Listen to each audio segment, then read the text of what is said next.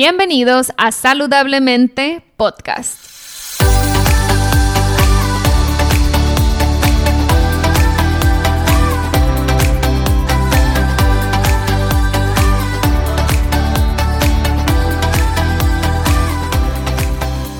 Mi nombre es Siria Velarde y soy Health Coach. Después de más de 10 años con problemas de salud derivados de una enfermedad autoinmune llamada Hashimoto's, finalmente pude recuperar mi salud. En mi recorrido entendí que la alimentación es una herramienta poderosísima para sanar el cuerpo, pero también entendí que no solo somos lo que comemos, sino también lo que pensamos y sentimos. En este podcast te compartiré en cada episodio las técnicas y herramientas que utilicé durante mi proceso de sanación. También buscaré traerte testimonios de personas inspiradoras que lograron cosas impresionantes en sus vidas. Sin más, empezamos. Hola, hola, bienvenidos a un episodio más de Saludablemente Podcast. Estoy muy contenta de estar nuevamente compartiendo esta semana y sobre todo este tema que es relativamente nuevo para mí, tengo tiempo queriéndolo implementar, que se vuelva un hábito en mi vida, con sus altas y bajas y con sus inconsistencias, pero he visto muy buenos resultados con la meditación. Pero obviamente no soy ninguna experta y les quise traer a alguien que sí lo fuera y en esta ocasión les traigo a Mar del Cerro. Les cuento un poquito de Mar del Cerro para los que no la conocen aún, aunque es muy conocida en este medio de meditación, pero para los que aún no se han topado con ella, Mar del Cerro es guía de meditación y coach de bienestar. Mar es una apasionada por la salud y crear nuevos hábitos de manera práctica y funcional. Ella estudió comunicación en la Universidad Iberoamericana, se certificó como Health Coach en el Institute for Integrative Nutrition de Nueva York. También estudió atención plena en el Instituto Mexicano de Mindfulness y se certificó como guía de meditación en Casa Samasati. Actualmente estudia el Master Remind en la Universidad de Barcelona Mar cree que la meditación es la clave para tener un mundo más incluyente, más saludable y feliz. Mar es la creadora de un programa de meditación que consta de tres pasos, que son el diario de gratitud, Medita Podcast y Medita conmigo. Estas herramientas te enseñan a hacer tiempo, te familiarizan con la meditación y te llevan de la mano a través de las diferentes etapas y técnicas para encontrar la que más te acomode. Esta parte es clave para empezar a introducir un nuevo hábito, hacerlo sencillo, accesible, práctico, para que no haya resistencia en nuestra mente. Mar nos comparte en este episodio las técnicas, tips, sugerencias para empezar en este camino de la meditación, que creo que nos beneficiaría muchísimo a todos. Eh, hablamos también de la controversia que hay en, el, en la religión sobre la meditación, si es bueno o no es bueno. Mar nos da su punto de vista. Y yo siempre pregunto esto porque yo vengo de un esquema muy religioso, ya lo he comentado en episodios anteriores. Y en mi caso sí era un tema em, tabú, prohibido por mucho tiempo por temas religiosos. Entonces yo no me permití meditar por mucho tiempo y, por ejemplo, no, hacía yoga porque también era malo. Entonces, eh, pensando en personas que como yo podemos traer falsas ideas o conceptos de lo que meditar o hacer yoga representa, es que insisto tanto en la pregunta. Les quiero compartir algo curioso que me pasó precisamente el día de ayer. Yo traía este tuve una semana este, pesada, tuve bastante trabajo, andaba como cansada mentalmente. Eh, ya para terminar la semana, estaba por sentarme a grabar esta intro para el episodio con Mar del Cerro y sabía que tenía que grabar la, la introducción, pero mi mente estaba agotada. Entonces, en lugar de forzarme a sentarme y grabar, eh, me fui a mi cama y me puse a orar. eh, no tenía ganas de meditar necesariamente, tenía ganas de hablar con Dios, tenía ganas de orar. Así que me puse a orar, pero mi mente estaba como muy llena de la semana, estaba muy llena, muy llena. Entonces, eh, Diana, mi maestra en un curso de milagros, siempre nos dice que le pidamos al Espíritu Santo que nos ayude a ver las cosas como Él las ve, que nos ayude a ver con sus ojos. Entonces me llevé esta oración y, pero yo estaba de que hable y hable, tenía ganas de hablar, ¿no? Mi, mi mente no quería parar. Y estaba en esta oración de ayúdame a ver, muéstrame el camino, ayúdame a ver. Y era una constante petición, ayúdame a ver, ayúdame a ver, ayúdame a ver. Y, mi mente estaba muy cansada, en realidad no había frases nuevas, era una oración incesante de ayúdame a ver, ayúdame a ver, muéstrame el camino, ayúdame a ver, enséñame a escucharte.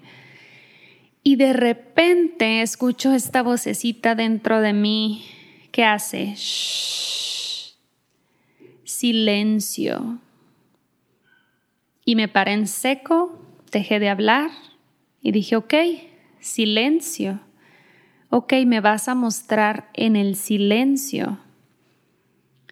Y como no sé estar en silencio, me paré de la cama y simplemente traté de estar callada y, entender lo que acababa de recibir. Silencio, ya era en la noche, estaba yo sola en la casa, silencio. Y nada más repetía en la mente, silencio. Y como traía también el tema de la entrevista con Mar, pues de repente me vino a la mente oh, una meditación, una meditación que me ayude a calmar la mente, a dormir tranquila. Yo me había quedado con la idea de que, ok, el mensaje de silencio, ok, cállate, ¿no?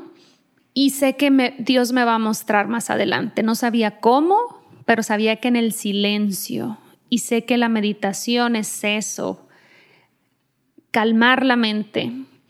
Entonces me fui a Medita Podcast, que es el podcast que tiene Mar del Cerro y donde comparte muchas meditaciones. Y no me lo van a creer, pero me topo con una meditación que habla sobre el silencio. Y todavía tengo abierto aquí en Spotify la meditación que me encontré o la meditación a la que fui guiada sin saber. Es una meditación eh, guiada por Wendy Bosch, que fue invitada de Mar del Cerro en su podcast y que creen. Su meditación es muy corta, pero es sobre silencio y te da unos ejercicios para respirar, estar en silencio, exhalar y aprender a ser. Y ese fue mi mensaje. Así que se los quería compartir porque va muy ligado a amar, al trabajo que ella hace y lo mucho que nos puede ayudar la meditación, estar en silencio, ir al interior, que de eso se trata la meditación y la práctica de mindfulness. Atención plena en el ser.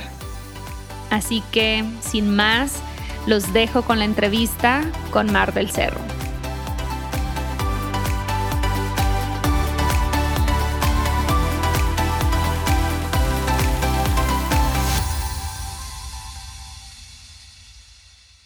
Hola Mar, ¿cómo estás? Bienvenida a Saludablemente Podcast. Hola hermosa, feliz de estar aquí y feliz de estar, de poder compartir con tu gente. Muchas gracias por la invitación. No, al contrario, mil gracias a ti por aceptar. La verdad que pensé que no iba a poder contactarte porque sé que andas bien ocupada y traes mil cosas, pero la verdad es que fue muy sencillo este, coordinarnos, así que te lo agradezco muchísimo. Ah, yo feliz, feliz. Y la verdad es que me encanta. Te decía hace ratito al podcast que me inviten, voy porque, porque aparte que amo el medio, amo los podcasts, eh, es, increíble poder compartir y poder como platicar con gente tan interesante que tiene cosas tan bellas como tú y como los podcasteros y, y me encanta. Yo feliz, puestísima. Ay, muchas gracias. Sé que la gente va a tener mucho, mucho beneficio al escucharte en este episodio, así que te voy a exprimir un poco. Yeah. Eh, Mar, en la introducción yo ya mencioné lo que haces, ahora sí que en la teoría, eh, pero lo que se dice en papel, pero en voz de Mar del Cerro, ¿qué estás haciendo ahorita y quién es Mar del Cerro? ¿Cómo llegaste a donde estás ahorita? Uy, tres preguntas muy interesantes. Eh, ¿Quién es Mar del Cerro? Creo que va a ser la más difícil de contestar. Soy una mujer muy apasionada, multiapasionada, que le encanta compartir, que brilla desde el compartir, desde el, el guiar, desde el crear. Y he encontrado una gran pasión en la meditación, en los, beneficios que ha traído para mí la práctica de meditar y de mindfulness a mi vida y este llamado a no puedo quedármelo yo, así que me he dedicado a compartirlo. Y eso hago, me dedico a llevar la meditación, la práctica, a todos los oídos que puedan hablar tantito español, con que hables unas pocas palabras de español, ya llegué y yo feliz de poder guiar y de poder compartir eh, a eso me dedico a través de cursos, a través de podcast, a través de, un montón de recursos que tengo por ahí, por todos lados. Y la verdad es que soy súper apasionada de eso, de, poder, estoy muy agradecida de haber encontrado como mi propósito, mi, misión, que es compartir la meditación y llevar todos los beneficios de la meditación a todas las casas de habla hispana y a partir de eso, pues me puse las pilas y a crear y a compartir y a empujar. Y la verdad es que ha sido muy, muy interesante. Me quedé con una tercera pregunta que ya no la recuerdo. ¿Cómo es que llegaste a, este ah. tema de la meditación? Claro, ¿cómo llegué acá? Pues ha sido un camino largo y como el camino espiritual de todos nosotros ha, ha, tenido de todo un poco. El primer acercamiento que tuve con la meditación fue a los ocho años cuando mi Miss de segundo de primaria, que tenía un grupo de 40 niños en un salón, 40 niñas, solo niñas en un salón, imagínate esa locura, de 8 años enseñándonos a multiplicar, pobre mujer, tenía que darnos todas las clases, ella era como la tutora del salón que daba las, las típicas de la SEP, ¿no? Matemáticas, geografía, ciencias naturales, español, como las básicas. Y de repente tenía tres horas seguidas con las niñas en sus pupitres, escribiendo y aprendiendo, y una, era una hora cada clase, 50 minutos duraban cada clase, y entre cada clase había un, un timbre, sonaba una campana, pero estás en una clase, por ejemplo, de 50 minutos de español, toca el timbre y ahora abran su cuaderno de matemáticas. Era como muy, es muy complicado en realidad, ahora viéndolo desde lejos estaba un poco denso, y lo que ella hacía entre una clase y otra era pedirnos durante unos cuatro o cinco minutos que pusiéramos nuestra cabeza en la papelera, en la banca, donde nos, nos recostáramos un poco e hiciéramos un escaneo corporal. Y desde ahí, la verdad es que fue la primera vez que toqué a la meditación y la agarré para no soltarla nunca. Hice ese escaneo corporal durante 10 años, hasta los 18 años, todas las noches antes de dormir, porque me di cuenta que me ayudaba a relajarme. La mm. Rosy, Miss Rosy, me dijo, esto te va a ayudar a dormir mejor y a sacar buenas calificaciones. Así que de ahí me clavé. Aplicadísima. Exacto. Soy muy ñoña y en mi casa las, buenas calificaciones eran importantes, entonces dije, ching, ya encontré la fórmula perfecta y de ahí empecé a hacerlo todos los días. En la universidad una compañera me dijo, ah, eso es meditar y yo, no, es un ejercicio de relajación. No, no, sí, es meditar. Y entonces empecé a investigar, me conté un poco acerca del mindfulness, estudié un poco acerca de mindfulness en el Instituto Mexicano de Mindfulness de México y, mm, y empecé a explorar diferentes tipos. También me fui hacia la meditación trascendental porque Leonardo DiCaprio la hacía y yo soy fan, obviamente tiene un super cross después de Titanic y empecé a explorar diferentes cosas, diferentes tradiciones, pero era como muy mío, era, era muy personal, era mi práctica como lavarte los dientes. No, nunca pensé yo enseñar a alguien a lavarse los dientes, eso pues ya todo el mundo lo sabe hacer, ¿no?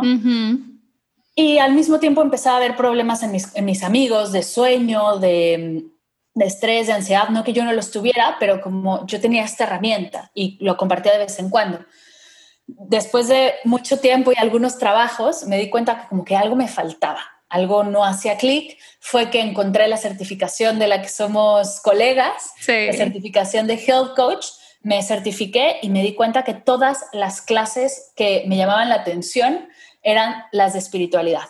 Las de meditación, las de algún tipo de conexión con la espiritualidad eran las que más me gustaban.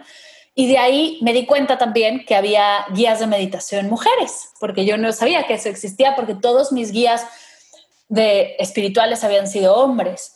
al darme cuenta de estas cosas, empiezo a buscar me meto a una certificación de guías de meditación en México, me certifico, doy mi primer clase y ya. O sea, ahí, es el, o sea, el salto del trampolín al vacío y no, no he podido, no he llegado al, fondo, no he caído porque no puedo parar. La verdad es que me sentí tan conectada, tan bien, tan increíble al compartir esa clase que estoy segura que no fue ni siquiera una buena clase porque fue mi primer clase, pero fue tan maravilloso el poder guiar y el poder compartir y, ver a la gente cómo reaccionaba, con conectar con su respiración, que fue, fue hermoso, fue súper lindo y desde ahí aquí estoy, creo que han sido, ¿qué? Tres años y medio después, cuatro años, sí, y no puedo parar. La verdad es que me encanta compartir la meditación. Ahora estoy eh, terminando una maestría en meditación y mindfulness en Barcelona, me mudé para acá para estudiarla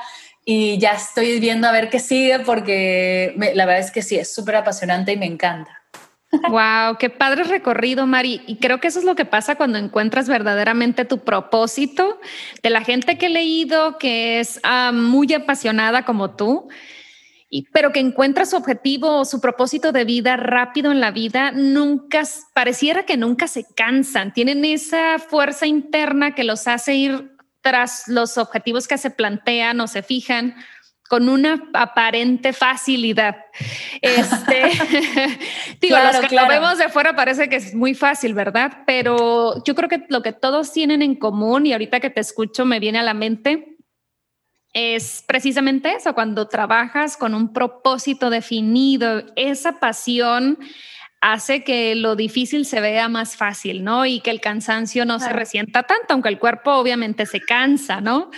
Claro, hemos aprendido a descansar después de emprender y es completamente diferente a descansar en la vida Godín. Y oh, sí, la verdad es que es, es interesante. Leti Sagún me lo dijo el otro día en una entrevista, que cuando empiezas a escucharte, ahí ya no puedes hacerte mensa ¿no? Cuando, mm. cuando llegas a un espacio en el que conectas contigo y te empiezas a escuchar, te das cuenta de muchas cosas y ya de ahí no hay para atrás. Y creo que fue lo que a mí me pasó. Creo que empecé a encontré lo que yo estaba buscando y, todos queremos encontrarlo, o sea, todos estamos en esta búsqueda, pero encontrarlo también conlleva una responsabilidad enorme porque lo puedes encontrar y darte la vuelta. ¿no? Puedes encontrar lo que te llena, lo que te encanta, lo que te y darte la vuelta y seguir en tu camino que no digo que esté mal, se vale, sino, o sea, por supuesto que todos podemos tomar la decisión que queramos, pero el decir, venga, va, vamos a hacer todo para, para ver qué, qué surge, ¿no? Para seguir aprendiendo y seguir creando, es súper lindo, además de que cuando encuentras como tu pasión, cuando encuentras tu propósito, y bueno, por lo menos en mi experiencia, siempre aprendes, siempre sigues aprendiendo, o sea, nunca, nunca, nunca paras de aprender. Doy clases y me llega retroalimentación hermosa que me ayuda a aprender. Escucho las primeras sesiones guiadas que, doy en Medita Podcast hace tres años y digo, en la torre se escucha fatal, soy como, parece que Siri del teléfono te está, te está guiando, ¿no? Como toda robótica. pero al mismo tiempo es parte del proceso, es parte del aprendizaje. Es bellísimo porque me escriben como gente que ha meditado conmigo desde ese entonces y hasta el mismo proceso de ellos ha cambiado porque yo he cambiado en diferentes formas. Es muy interesante esto de compartir las pasiones y compartir las intenciones, los propósitos, porque todo va acomodándose bien, mal, fácil o difícil, se va acomodando de alguna manera en la que fluye y funciona. Excelente, me encanta y me da mucha esperanza. y sí, lo que dices eh, es muy cierto, ¿no? Cuando uno encuentra su propósito, pero hay tantos distractores y tiene mucho que ver a veces los miedos que cada uno trae, el autosabotaje que a veces uno se aplica y pierdes el objetivo y das dos pasos para atrás cuando sientes que apenas diste uno para enfrente, pero pues claro, claro, siempre puedes retomar el camino, ¿no? Exacto, además de que el camino es lo más importante del proceso. O sea, yo creo que para mí el ser guía de meditación no, es una meta que nunca voy a alcanzar y me convierto en la guía que, quiero ser todos los días mientras medito, mientras estudio, mientras leo, mientras escribo, mientras grabo. O sea, te conviertes en la persona que quieres ser mientras mientras sucede el proceso, no al llegar a la meta. Es como, y, se escucha mucho más sencillo con el ejercicio, por ejemplo. Te conviertes en un maratonista, no el día que corres el maratón, sino todo, o sea, desde que el primer día que te levantas y dices, hoy voy a correr un kilómetro, ya estás convirtiéndote en esa persona. No es de un momento a otro, es todos los días. Y eso es lo bello del proceso y de esta vida, que todos los días puedes sumar y puedes crecer en esto que estamos haciendo juntos, todos, porque todos estamos avanzando en ese sentido. Y qué mejor que avanzar hacia un espacio de bienestar, de amor, de conexión, porque hay un montón de espacios, pero bueno, nosotras nos dedicamos como a guiar hacia este espacio que a nosotras nos encanta y qué mejor que compartirlo. Sí, qué bonito se escucha y qué bonito lo pones, me encantó el creerte que en el proceso está la magia, ¿no? Realmente convencernos de eso a veces es la parte complicada, pero qué bonito lo pones. Una persona visualiza que se levanta probablemente con mucha ansiedad, eh, corriendo contra el reloj, que a lo mejor ahorita con la pandemia este, ya eh, no tanto, pero aún así cuando la persona no logra salirse de la mente, que en cuanto despiertas la mente ya está corriendo, corriendo, corriendo, con este miedo, con esta ansiedad de que el tiempo no alcanza y yo fui víctima de esto y todavía sufro de esto, la verdad. Eh, todos, a todos nos pasa. de que corro contra el reloj muchas veces, soy igual tengo tendencias workaholics y también no paro, aunque a veces ando como toda dispersa, ¿no? Eh, y en ese sentido, la meditación a mí me aterriza mucho. Anoté aquí en mis notas la paradoja de falta de tiempo que la mayoría tenemos.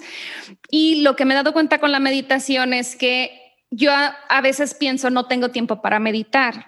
Claro. Y creo que eso nos pasa a la mayoría.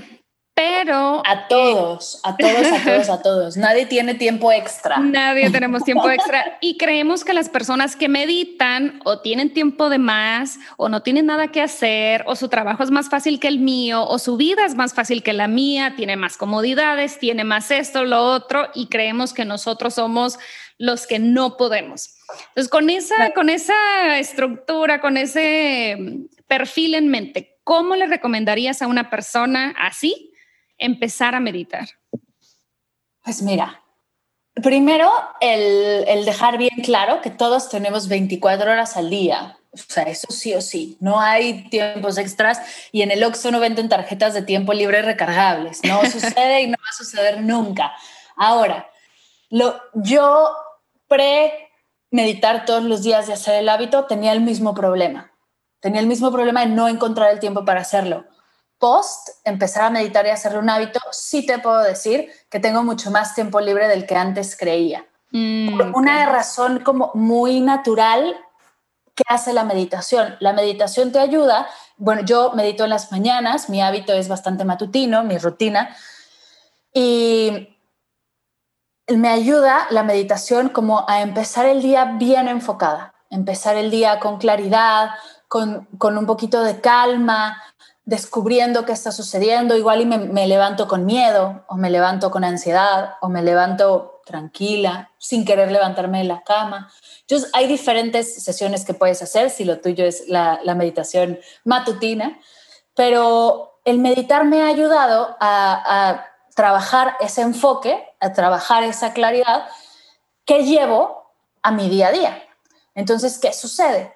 Cuando, por ejemplo, días que no medito y se me nota así, el otro día que salí al súper, y esto lo he, repetido un montón de veces porque es real y me pasó. Salí al súper con mi carrito, con mis bolsas, bajo de mi casa, voy caminando y me doy cuenta que traigo las dos llaves de mi casa, la mía y la de mi pareja. Entonces, ¿qué pasa? Dejé a mi pareja encerrado en la casa.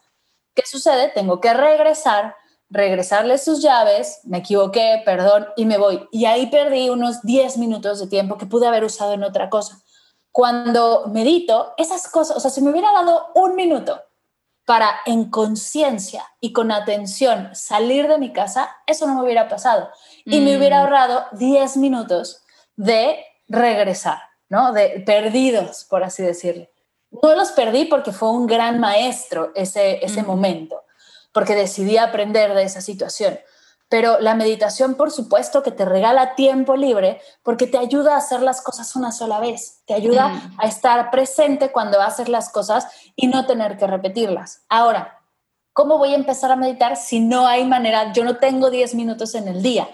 Yo siempre propongo esta, que hasta se ríen de mí, pero creo que es muy buena idea, que medites uno, mientras lavas los platos, porque todos estamos lavando platos en confinamiento, todos no se haga escucha una sesión de Medita Podcast mientras lavas los platos. Tú puedes estar en lo tuyo mientras escuchas. Eso ya es, ya es ganancia, ya es un paso. Mm, o entre un snooze y otro del teléfono. Si puedes poner tu teléfono para que entre la primera alarma y la segunda alarma tarde 10 minutos, tener tu audio de meditación ya descargado y en cuanto suene una alarma, hacerle como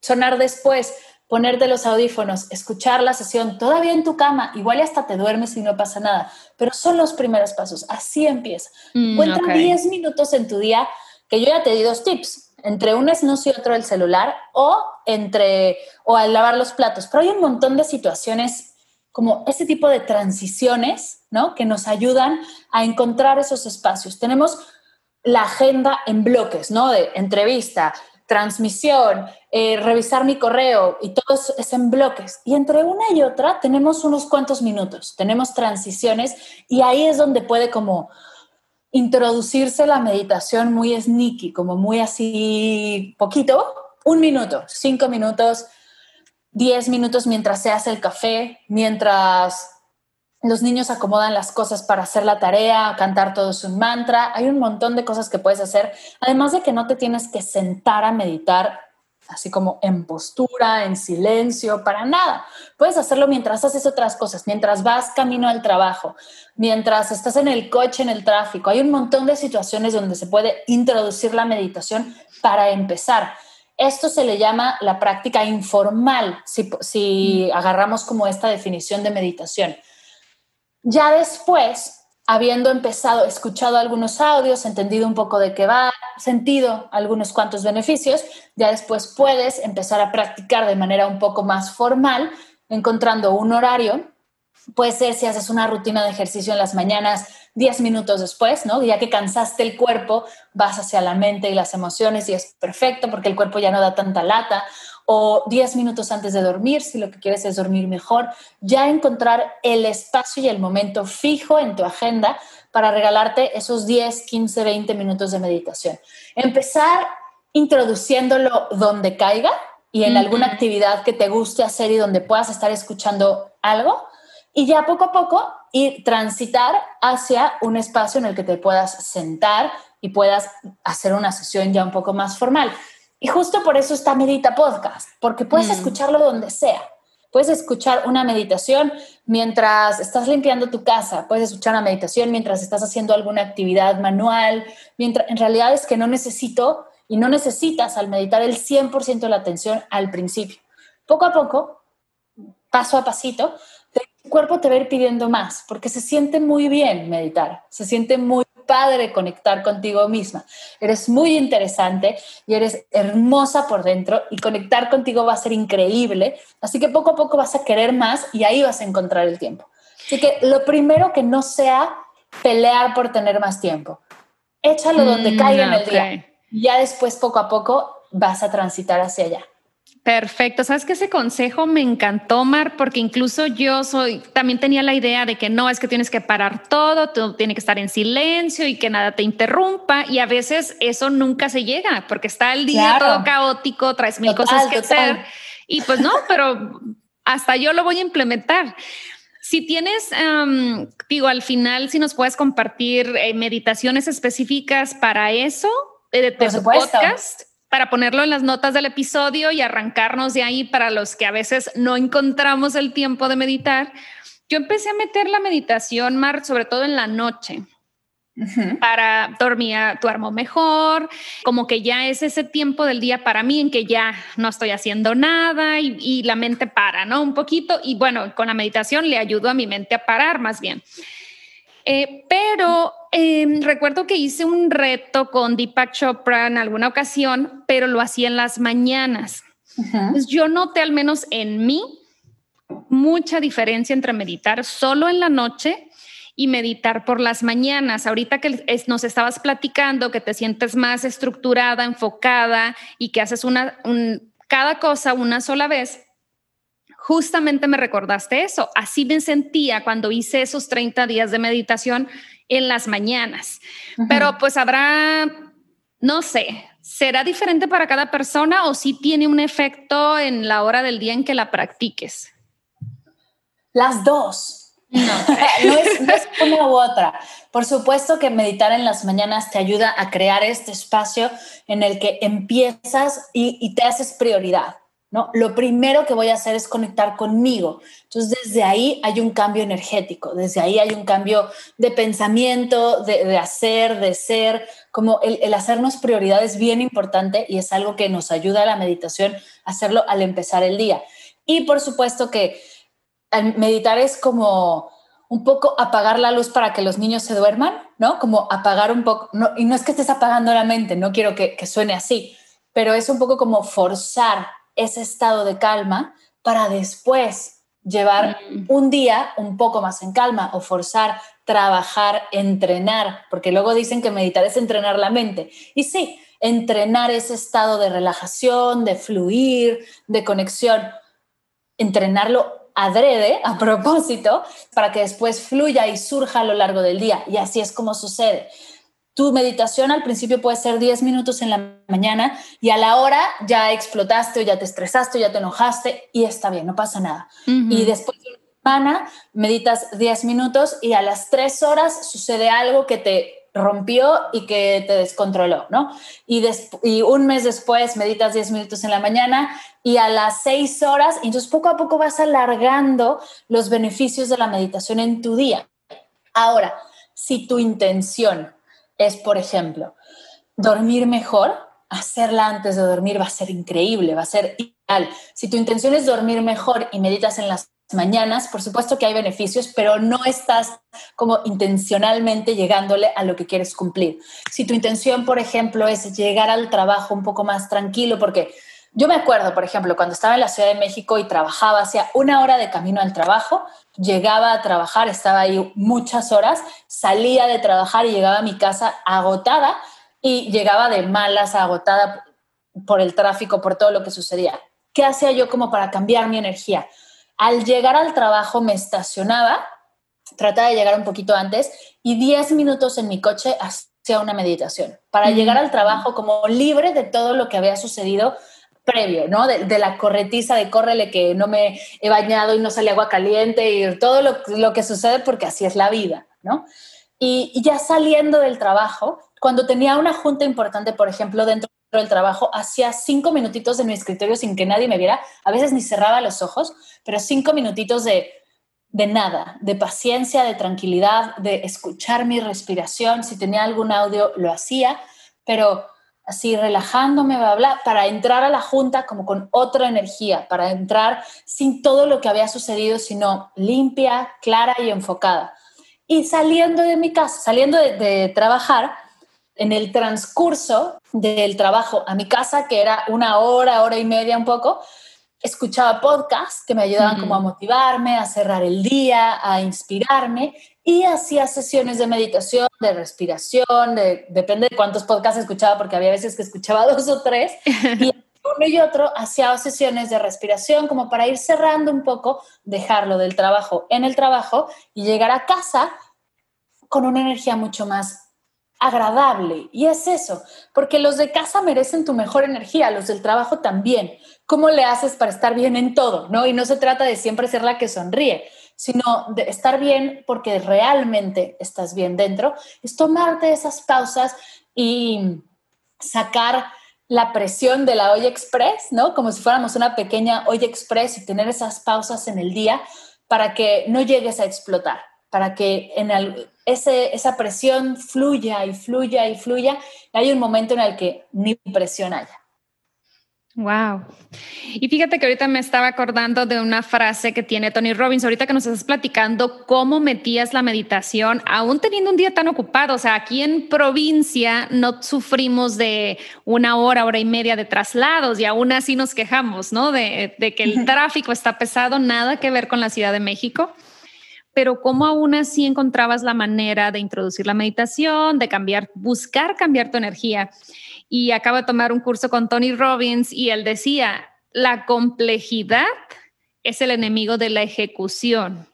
Se me quedó súper grabado porque dice, me encanta él hablaba de su rutina en la mañana y él dice, yo no la hago complicada y mucha gente piensa que a lo mejor yo medito dos horas y que hago estos rituales. O sea, él ha simplificado muchísimo sus mañanas porque es una persona muy ocupada.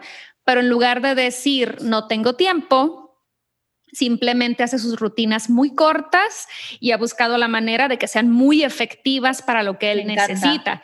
Y me encantó. Y ahorita que te estoy escuchando, se me vino exactamente solamente. A veces sobrecomplicamos las cosas y queremos que todo sea perfecto para empezar a hacer algo, para introducir un nuevo hábito como es la meditación. Cuando eso probablemente no va a suceder, estamos complicando demasiado las cosas. Claro, claro. Y justo dentro de este tema que me encanta y, es brillante lo que estás diciendo, sucede que cuando llegamos a la meditación queremos como una meditación específica para algo, ¿no? Como muy, mm. muy, muy clavada para un tema. Y está bien empezar así. Además de que a mí me ha ayudado a llegar a más gente cuando hay meditaciones como por temas más específicos.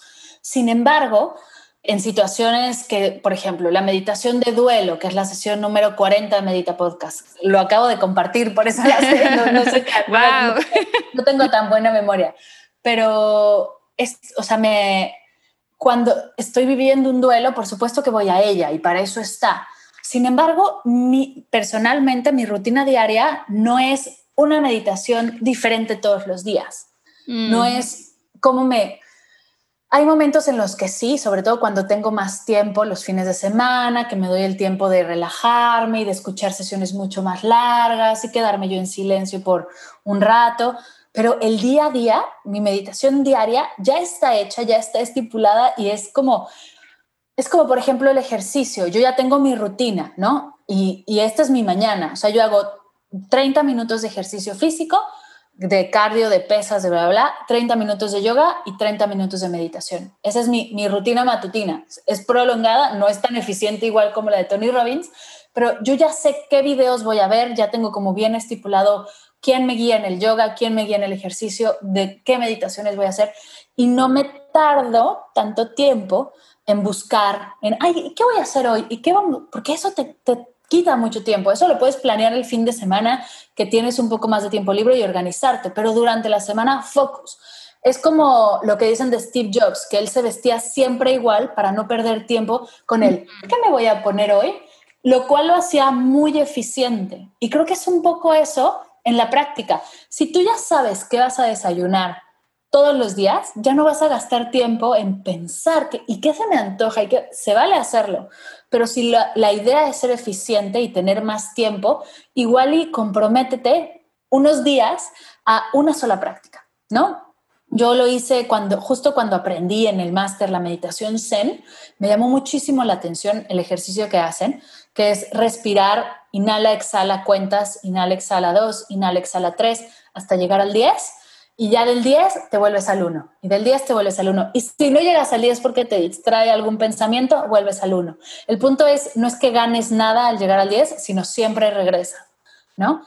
Y me llamó muchísimo la atención, la hice por seis meses, todos los días, como me liberó tanto tiempo, así al meditar, pero también el dejar de estar queriendo innovar todos los días. Mm, y me liberó tiempo para hacer otras cosas, para escribir más, para dedicarme más a, cosas que quería hacer de cursos, de talleres, de contenido, como el tener las cosas seguras ya preparadas y listas te ayuda hacia lo que sigue, ¿no? Dejas de decidir en eso y guardas esas decisiones para otro momento, cosa que es, la verdad es que ha sido, o sea, me ha cambiado la vida por completo porque así ya tu rutina se hace rutina y no se mm. hace una rutina de decisiones, sino se hace una rutina de acciones y lo demás, y las decisiones se toman ya cuando te sientas en la compu a preparar un curso o preparar una presentación para tu jefe o preparar lo que sea que tengas que preparar.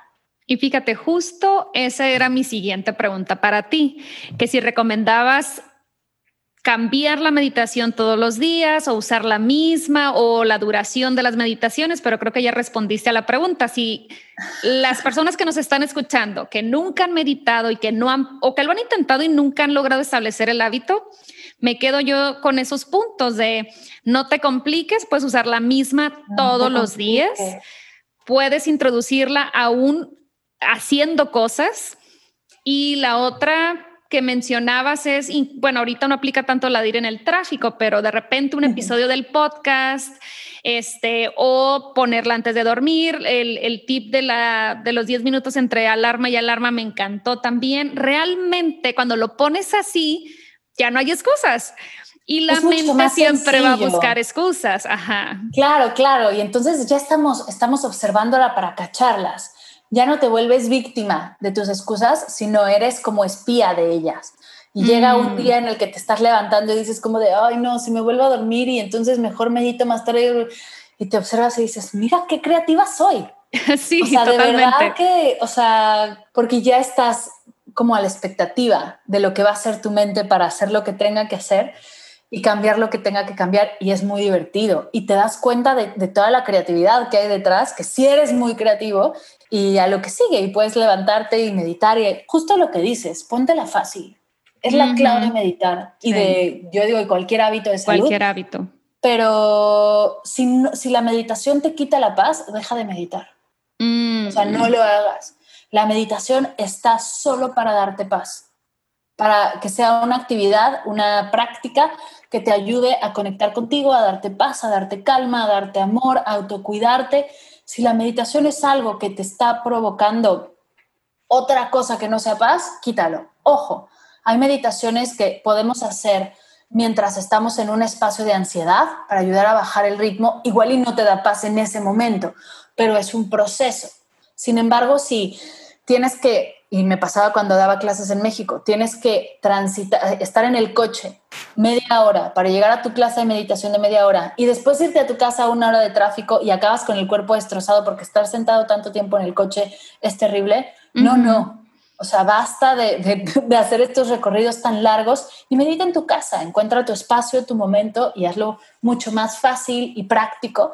Póntela fácil. Creo que póntela fácil es el, es el tip número uno y número diez de, meditar. Excelente, me encanta. de hecho, para mí, lo que hablas ahorita de mm, la mente empieza a buscar excusas rápidamente para no hacer porque la mente se resiste a los hábitos nuevos, a lo que demanda más esfuerzo, porque implementar un nuevo hábito es un esfuerzo, ¿no? Mental es algo que no que la mente no conoce, entonces es mucho más fácil funcionar con las rutinas que ya traemos aprendidas. Por eso, una vez que logras implementar ese hábito y que ya es parte de tu rutina, pues ya no hay nada que luchar, ¿no? Ya la mente lo hace de manera automática. Y la, hablando de eso, a mí la mentira más grande en toda mi vida eh, que me cuenta mi mente es cinco minutos más en la mañana, ¿no? Cuando no te quieres levantar, cinco minutos más. Esos cinco minutos nunca son cinco minutos. Y justo... pues te tengo, te tengo el tip así ideal para ese pensamiento. A ver. Lo escuché de... Ay, ¿cómo es? Mel Robbins. Tiene un mm. libro que se llama The Five Second Rule y estás mm. acostado en tu cama y dices, oh, cinco minutos. Y en cuanto te llegue ese pensamiento es 5, 4, 3, 2, 1 y levántate. 5, 4, 3, 2, 1 y acción, movimiento, pero movimiento físico. Levántate de tu cama, muévete del sillón, eh, ponte lo que sea, lo que, pero enseñas a tu cuerpo y, y, se lo enseñas como entrenamiento, como cuando entrenan a los perros, tal cual. 5, 4, 3, 2, 1, paso. 5, 4, 3, 2, 1, paso. Lo puedes hacer en el día a día con cualquier cosa y tu cuerpo se empieza a acostumbrar y tu mente empieza a hacer la conexión de 5, 4, 3, 2, 1 en movimiento. El primer día que, le estás, que te suena el despertador, cuentas y te insultas todo lo que tienes que insultar. Lo odias y dices, Mel Robin se puede ir a donde tenga que irse. Una semana después de hacerlo, te cambia por completo la rutina en las mañanas. No mm. vuelves a poner el snooze y es tan fácil, es tan sencillo, es gratis, está al alcance de todos. Es así. Solo hay que tener ese, esas ganas de verdad de dejar de sentir esas Ay, cinco minutos más. Si de verdad quieres hacerlo, está ahí el, la herramienta.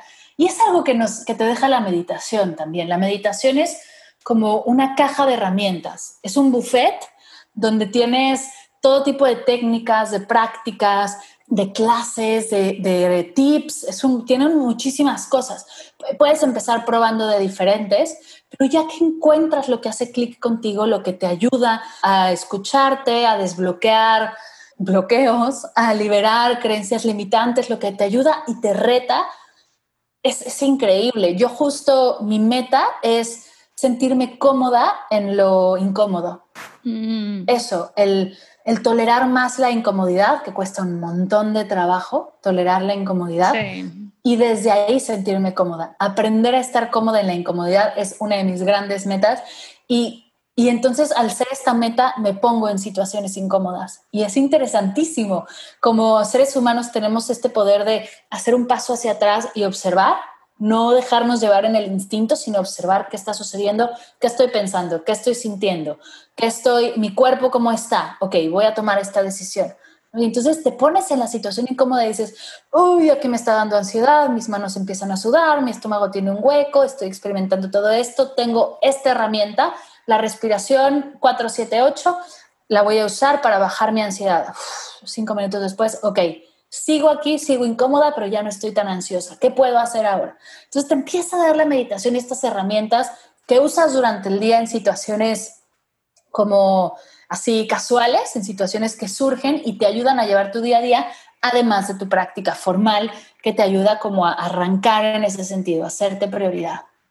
Me encantó te, voy a tomar esa mm, práctica, porque sí es cierto, el ser humano siempre va a buscar la vía fácil, ¿no? Y es por eso que implementar hábitos nuevos es tan difícil. Total, y ah. está bien buscar la vía fácil, para justo lo que ya dijimos, ¿para qué te vas a poner en las mañanas? ¿Para qué vas a desayunar? Para eso está bien buscar la vía fácil. En el tema de crecimiento personal y desarrollo personal, creo que hay que empujarnos un poquito más hacia la incomodidad Poquito, tampoco se trata de sufrir. Perfecto. Eh, oye, Mar, y por ejemplo, ahorita que ya nos comentaste cómo hacerla fácil, ahora al, para alguien que requiere paso uno, paso dos y paso tres, por ejemplo, meditación guiada, pura música, cinco minutos, diez minutos, ¿qué recomiendas tú como algo más sencillito para alguien que nunca lo ha intentado? Ok, para alguien que nunca, nunca, nunca ha meditado y que quiere empezar ya, le recomiendo, lo primero es buscar un guía, ¿no? Una guía de meditación. Puedo ser yo, puede ser quien sea. De hecho, en Medita Podcast hay un montón de guías por si mi voz simplemente no va contigo. Yo sé que puede suceder. Te invito a buscar un guía. Y este es un ejercicio, un primer ejercicio de soltar el control soltar el control de, que queremos estar en todo. Aquí vas a estar 10 minutos, 10 minutos es perfecto, 5 minutos también, 5 o 10 minutos dejándote guiar. Es parte de la práctica, es cuando, como cuando empiezas en el gimnasio y te ponen a un entrenador que te va a enseñar las máquinas. Es simplemente eso, empezar de esta manera, meditación guiada. La segunda, ponerlo en tu agenda. Mm, si no está en tu agenda, no va a suceder estando en tu agenda tiene el 70% más de probabilidad de que suceda, no el 100, pero sí el 70. Así que escríbelo en tu agenda, anótalo en tu calendario. Este bloque de tiempo lo voy a dedicar para meditar. Después, una alarma o cronómetro, eso es bien importante porque mucha gente, y es súper normal, cuando empezamos a hacer sesiones de meditación, cierras los ojos y ¡boom!, te quedas dormido. Es súper normal porque estamos tan cansados que tu cuerpo agarra un espacio tantito de relajación y ¡fum! se va directo así, pero profundo. Entonces pon una alarma linda, si la meditación dura 10 minutos, pon una, una alarma a los 11, 12 minutos para que despiertes, si es que te quedaste dormido, perfecto. Si no, sonará y ya está, no pasa nada. Pero entonces, guía es una alarma, es ponerlo en tu agenda y bueno, bien, bien importante, paciencia, autocompasión, el no se, no se puede hacerlo mal, sino que todos los días estás transitando hacia más conexión, hacia más tranquilidad, hacia más calma, pero no hay forma de meditar mal, así que creo que son esos los básicos. El, el ponértela fácil sería como el quinto, y de los más importantes, porque si te la pones difícil, no lo vas a volver a hacer nunca. Es como esas recetas que llevan, a mí me, sucede mil todo el pasos. Mira, déjate tú mil pasos, estos ingredientes que no vas a encontrar en ningún lado. ¿no? Igual a alguien se le hace muy loco, pero, o muy tonto lo que estoy diciendo, pero por ejemplo, a mí que me digan, esto lleva nuez moscada. Ajá, cuando usas nuez moscada. O sea, como por, ¿y por qué tendré en mi casa nuez moscada? No, receta que sigue. ¿Qué es eso? Cuando yo te digo, la meditación es a las 4 de la mañana, una hora, en completo silencio y quietud, vas a decir, ¿qué es silencio en mi casa con cinco hijos? Paso, lo que sigue. Entonces, es eso, es ponértela fácil. Sabes que quiero hacer énfasis en el punto que acabas de mencionar hace un momento sobre el tener una guía. Ahorita a mí se me hace crucial el tema de tener pues apoyos en las áreas donde sabes que se te complica más. Si sabes que tienes un año o más tratando de meditar y nomás no la armas, busca un guía de meditación. Si tienes no sé cuántos años tratando de bajar de peso, de simplemente estar más activo, fitness, lo que sea, pues busca a alguien que te facilite la vida y que te muestre el camino de manera más rápida y sencilla. Eh, Totalmente. lo mismo con este, un psicólogo, este, un coach, un life coach. Esa persona ya trae el camino recorrido y sabe por dónde, ¿no? Que en tu caso con la meditación, pues tienes el camino súper, lo enseñas, pues. Entonces, creo que tener una guía de meditación, sobre todo como Mar, sería muy buena opción si de plano has intentado de todo y no has podido empezar a meditar. Y, no buscar todas las respuestas en un guía, ¿no? Como mm. yo no tengo todas las respuestas y lo tengo muy, muy claro. O sea, yo no, yo no, hay cosas que no sé. Sin embargo, por supuesto que aprendemos juntos te puedo compartir experiencias de otros alumnos, ¿no? Que a ti también seguro te pasa, te puedo, te puedo compartir experiencias de otros coaches. Ah, esto lo vi en David y mira, él hizo esto, esto, esto y le funcionó. Pues, o sea, a mí no me ha pasado todo, ni me va a pasar todo alrededor de la meditación, pero tengo estos acercamientos con, con mucha gente a la que le han pasado diferentes cosas. Entonces, pedir ayuda es, básico en este proceso, además de que es un otro ejercicio de soltar el control, ¿no? De dejarte ayudar, de confiar cosas que son bien importantes en nuestro día a día, más allá de la práctica.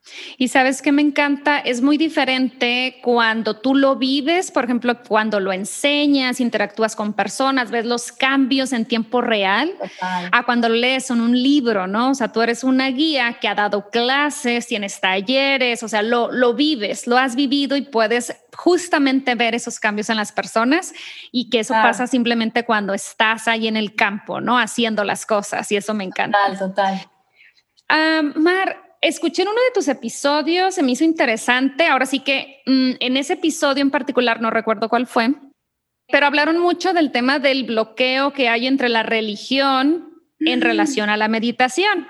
Igual, si nos puedes resumir esa parte, porque se me hizo muy buena e importante para todas las personas que por motivos religiosos no se permiten meditar.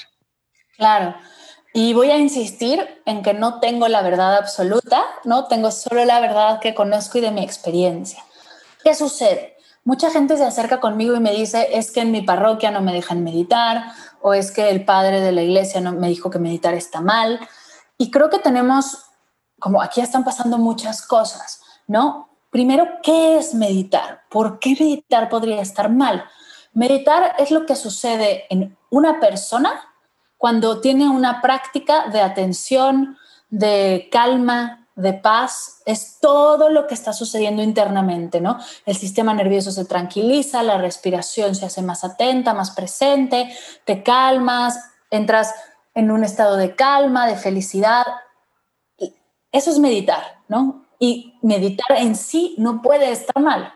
No puedes no, no, puede, bueno, no puede ser negativo cuando es una práctica que te lleva hacia un estado de bienestar.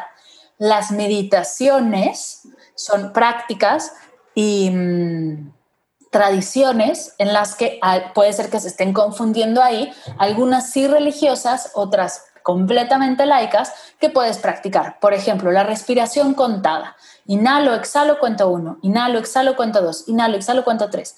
No tiene nada de religioso, nada. Es simplemente estar con tu respiración. Ahora, si quieres cantarle un mantra a Ganesha, pues eso sí que tiene un tema religioso. O si quieres recitar un rosario, ¿no? que también es, una práctica contemplativa de repetición de mantra o de oración, ¿no? por supuesto que lo hay. Ya que separamos el meditar de las meditaciones, habría también, y esto es algo que todavía no he resuelto, separar un poco la religión de la espiritualidad. Y lo digo así como entre manos porque es algo que para mí es nuevo, ¿eh? No lo tengo de nuevo para nada resuelto. ¿Qué es la religión y qué es la espiritualidad y por qué creemos que es lo mismo? ¿No? Son completamente diferentes. En mi experiencia y hasta ahora, 11 de agosto de 2020, la religión es en eso que crees hacia afuera, ¿no? todas las normas, todas las creencias que te da cierta, cierto, ciertas creencias, ¿no? Ciertas reglas que hacia la sociedad, hacia afuera la espiritualidad es hacia adentro. Mm. la, espiritualidad es tu conexión contigo, es tu intuición, es tu alma, es tu ser, es hacia adentro. Ahora, ¿la religión y la espiritualidad pueden ir juntos? Sí, pero no tienen que ir. Entonces, es, aprender, y yo lo estoy aprendiendo en este camino, a a separar un poco para entenderlo y ya después transitar. Si quieres hacerlo junto, es perfecto. Si quieres hacerlo en tus prácticas separadas, también. Puede ser muy religiosa y cero espiritual, puede ser muy espiritual y cero religiosa, o puede ser muy, muy o cero, cero, ¿no? Como todo se vale, porque todos somos diferentes y todos somos hermosos y todos somos perfectos. Entonces es explorar un poco el por qué no, el, cuestionarnos, el desmitificar un poco a la meditación porque yo no entiendo en qué momento te puede hacer daño tomarte una pausa de cinco minutos y dejar de ser tu mamá, tu esposa, tu amiga, tú lo que sea para solo ser tú. Yo no entiendo cómo eso te puede hacer daño. Ahora, si eres muy católica, pues no le vas a cantar a Ganesha.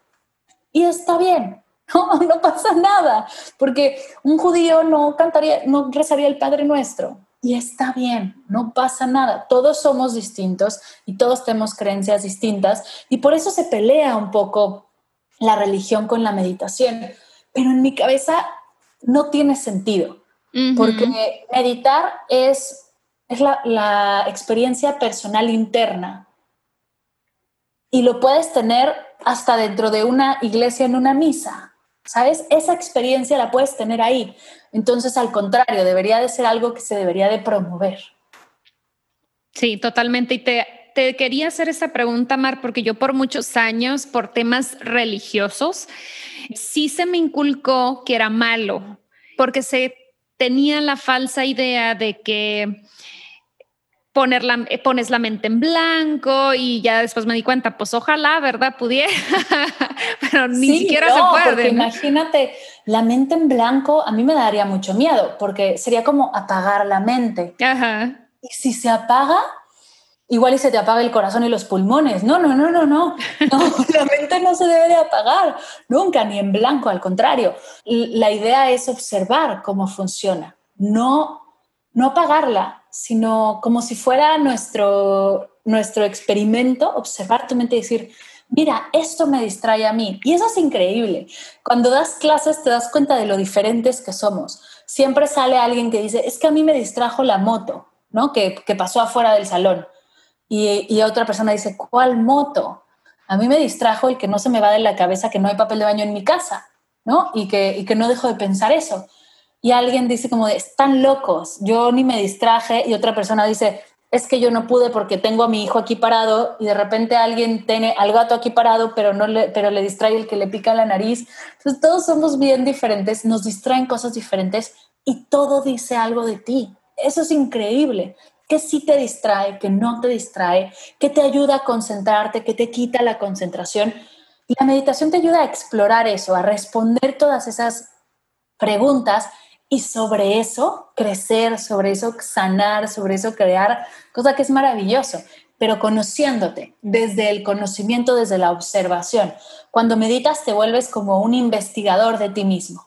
Mm, me encanta eso, me encanta, me encanta. Yo ah, justo hoy en la mañana puse una meditación bien cortita de siete minutos porque teníamos esta entrevista y me cacho, como dices tú, aprendes a conocerte en que yo soy muy reactiva. Soy de las que todo quiero hacer en el instante y por eso soy de hacer, hacer, hacer. Me vino un pensamiento de, no me acuerdo, ya mira, ya no me acuerdo ni de qué porque no era importante y quería salir de la meditación para irme al teléfono y buscarlo. Creo que era algo que, que, quería comprar en Amazon. Entonces me caché y dije, no, son cinco minutos, siete minutos de meditación, eso puede esperar.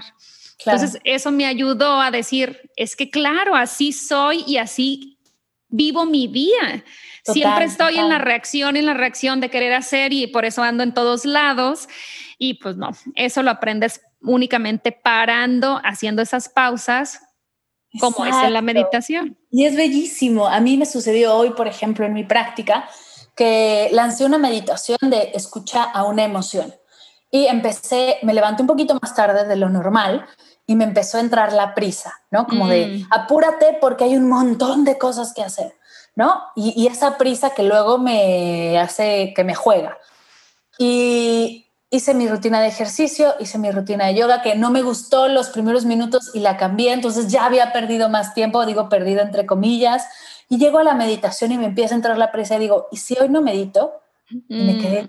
a ver, venga, respira, bienvenida a prisa ¿no? Ya, o sea, así como a la ansiedad, bienvenida, ya sé que estás aquí, ¿qué quieres? ¿No? ¿Qué, qué estás, ¿Para qué estás aquí? ¿Cuál es tu mensaje? El mensaje es, levántate un poquito más temprano para no sufrir toda la mañana. Y lo tomo, lo mm. super tomo, lo agradezco. Gracias, Prisa, por tu mensaje.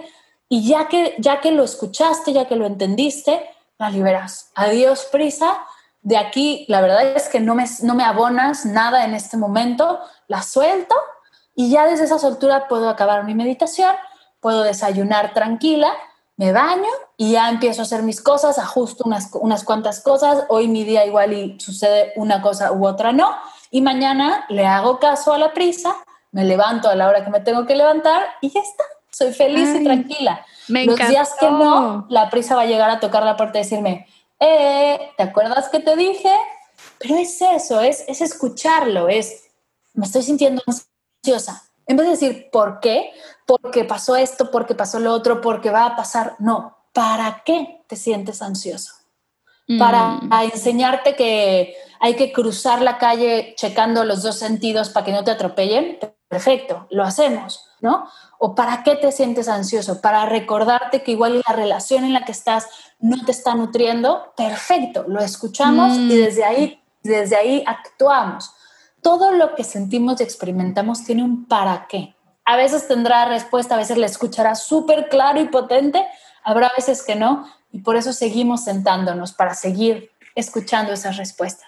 Voy a buscar esa meditación y la voy a poner en las notas del episodio porque está imperdible, porque sí que difícil a veces lo hacemos, escuchar qué estamos sintiendo y creo que eso es clave, pues para conocernos y entender por qué actuamos como actuamos sin juicio, porque a veces es que no dices, ajá, porque cuando te levantas tarde, porque te levantaste tarde, no cumples tus compromisos, dijiste, y empieza la plática negativa en nuestra mente hasta que ese ejercicio se me hace clave para, sin juicio, cambiar la emoción. Entonces, y, podemos decidir cómo nos vamos a sentir, por supuesto que se puede. Claro. Se vale decir, estoy pasando por una situación muy triste, por ejemplo, una pérdida, y voy a sentirlo, ¿no? Me voy a dejar sentirlo todo por completo para sanarlo y para soltarlo. Se vale y es importante sentirlo, no echarlo detrás, ¿no? Abajo del tapete o del sillón. Sin embargo, se vale decir, no estoy teniendo un día agradable y o estoy sintiendo ansiedad, pero me quiero sentir tranquila. ¿Qué estoy dispuesta a hacer para pasar de una emoción a otra? Igual y es moverte un poco, ¿no? Para liberar la ansiedad es hacer un poco de ejercicio, o es ir a tomar agua, ir a hidratarte, o es ir a dar, pasar, pasear a tu perro para despejar la mente, yo qué sé. Pero es desde el reconocimiento de cómo me siento, porque si no caemos en el no sé cómo me siento y aguántame. Y tampoco se vale.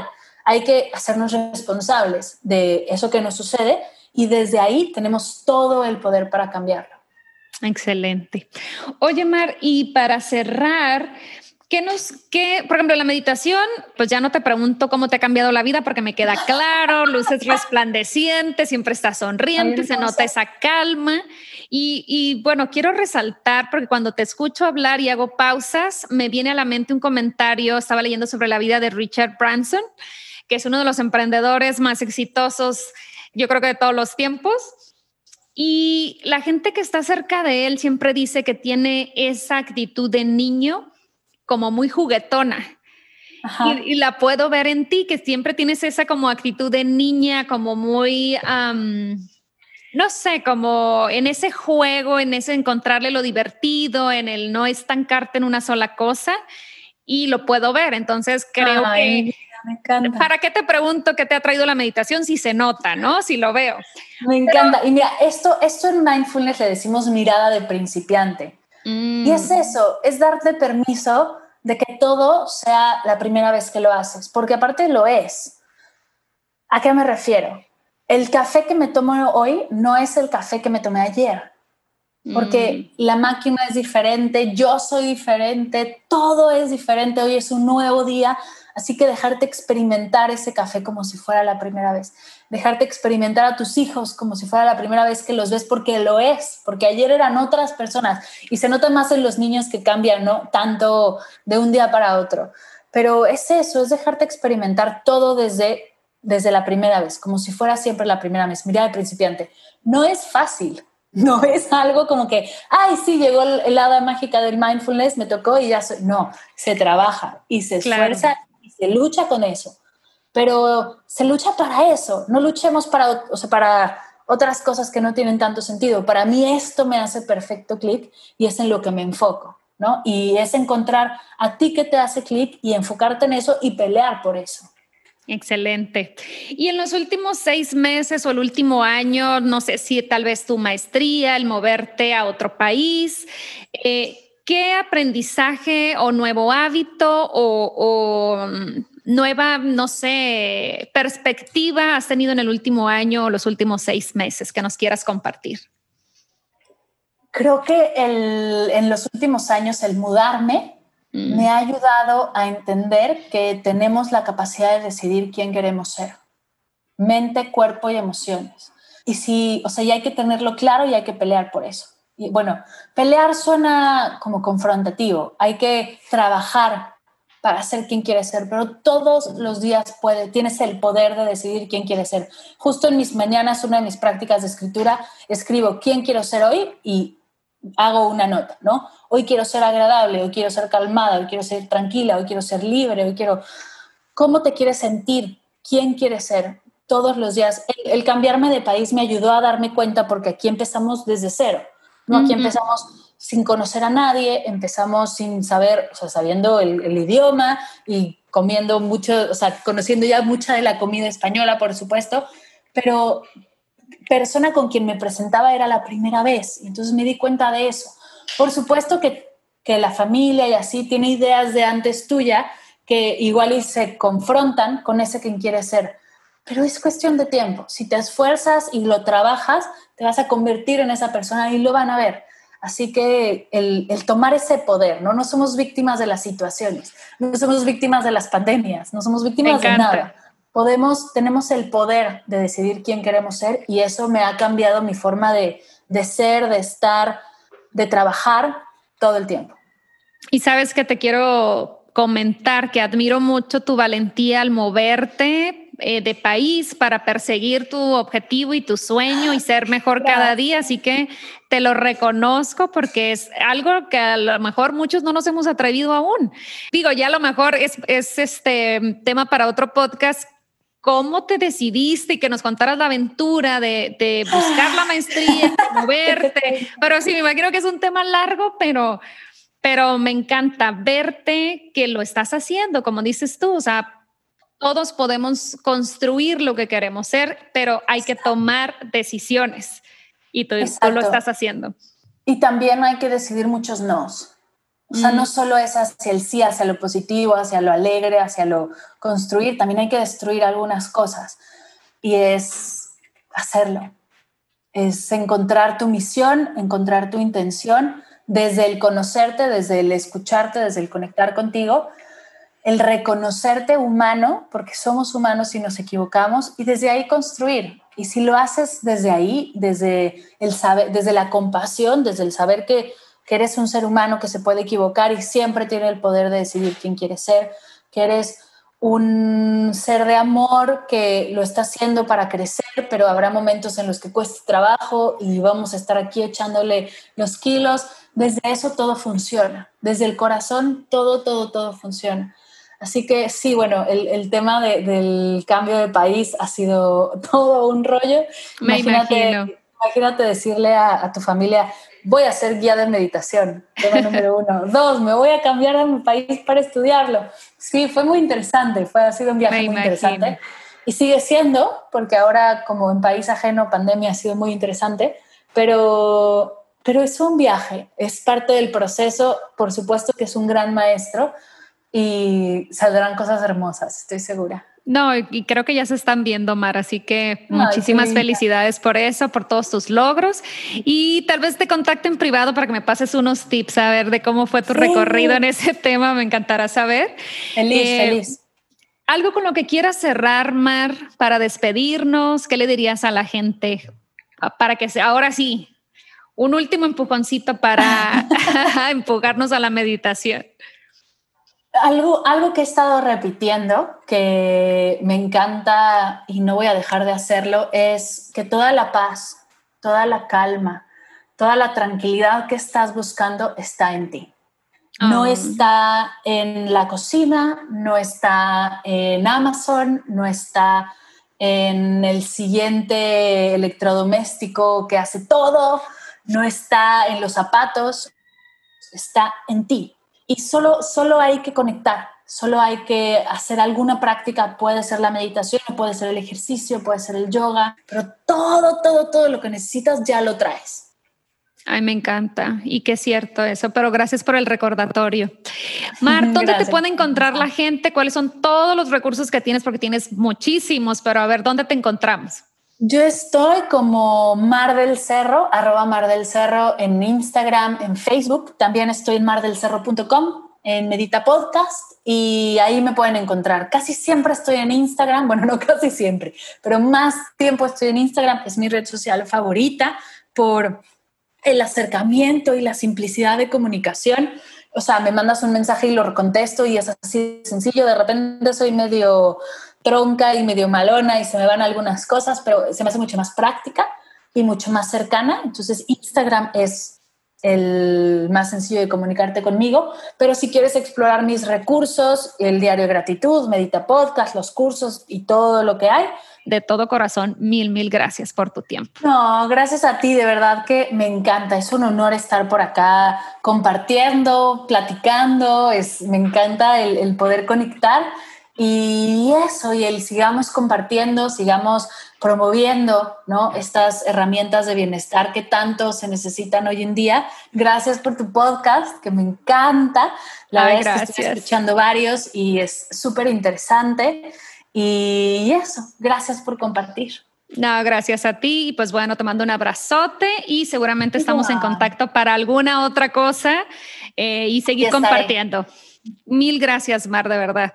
Que tengas muy bonito resto del día. ¿Qué tal? ¿Qué les pareció el episodio con Mar? A mí me encantó y me sacó de muchas dudas sobre la meditación. Yo antes creía que lo primero que tenía que hacer en la mañana era abrir los ojos y sentarme a meditar y estar en este estado zen. La verdad es que no. O sea, Mar y de hecho la tuve que contactar después de la entrevista. Le dije, a ver, a ver, Mar, tú comentaste en la entrevista que primero haces tu rutina de ejercicio y luego meditas. A ver, ¿cómo está la cosa aquí? Y, muy amablemente me explica, es que es lo que a mí me funciona. Entonces, yo creía que tenía que levantarme en ese estado y la verdad a mí me cuesta mucho trabajo meditar por las mañanas porque tengo ese hábito mental de estar repasando lo que tengo que hacer en el día y como que tengo este hábito del córrele porque no hay tiempo, ¿no? Córrele y empieza ya porque el día se acaba. Y es un hábito que desarrollé desde que estaba en la universidad porque siempre trabajé y estudié. Entonces el tiempo siempre estaba limitado para mí y esa es la creencia que formé, que el tiempo es limitado, que no hay tiempo y córrele, ¿no? Estoy trabajando en eso actualmente para cambiar esa creencia, para cambiar ese chip. Eh, todavía no llego a ese punto, todavía le batallo, es algo en lo que trabajo, pero para los que tengan ese problema, al igual que yo, que se levanten en la mañana corriendo o con esa ansiedadcita de que córrele, eh, pues hacer ejercicio o alguna otra actividad antes de meditar puede funcionar perfecto así como le funciona Mar y habrá quien le funcionen otras cosas, pero creo que esta parte eh, yo la tomo, a mí creo que me puede funcionar. Mar me explicaba que el hacer ejercicio primero le ayuda precisamente a calmar la mente, a cansar la mente y el cuerpo para estar más serena durante su práctica de meditación y que haya menos resistencia. Así que se los dejo también ese último tip que me pasó Mar. Espero que les haya gustado mucho el episodio, que los haya animado, las haya animado a intentar una práctica meditativa de mindfulness. Hay muchas aplicaciones, muchas opciones, un recurso valiosísimo como les comentaba al inicio, es el podcast de Mar, donde tienen varias meditaciones muy cortitas, muy sencillas. Esa puede ser una. Hay otras aplicaciones. Yo uso mucho la aplicación de Insight Timer. Tiene muchas meditaciones en español también. Eh, les voy a poner en las notas del episodio recursos para que empiecen a meditar, que empiecen a darse la oportunidad de meditar si es que este episodio les resonó. Si les resonó y tienen la inquietud, es por algo. Escuchen esa voz. Eh, pues bueno, sin más, les agradecería mucho si se suscriben al podcast en Spotify o en Apple Podcast. Y si lo están escuchando en Apple Podcast, les agradecería muchísimo una calificación de cinco estrellas. Eso me ayudará a que este podcast lo encuentre más gente y sea más visible y podamos crecer y este mensaje se ha llevado a más personas. Si te gustó, por favor comparte en tus redes sociales, etiquétame como arroba Siria Health Coach y a Mar del Cerro como arroba Mar del Cerro. Nos dará muchísimo gusto ver tus publicaciones y saber que este episodio te fue de ayuda. Ahora, sin más, me despido agradeciéndoles su atención y el estar aquí y el apoyar este podcast. Nos vemos en un próximo episodio.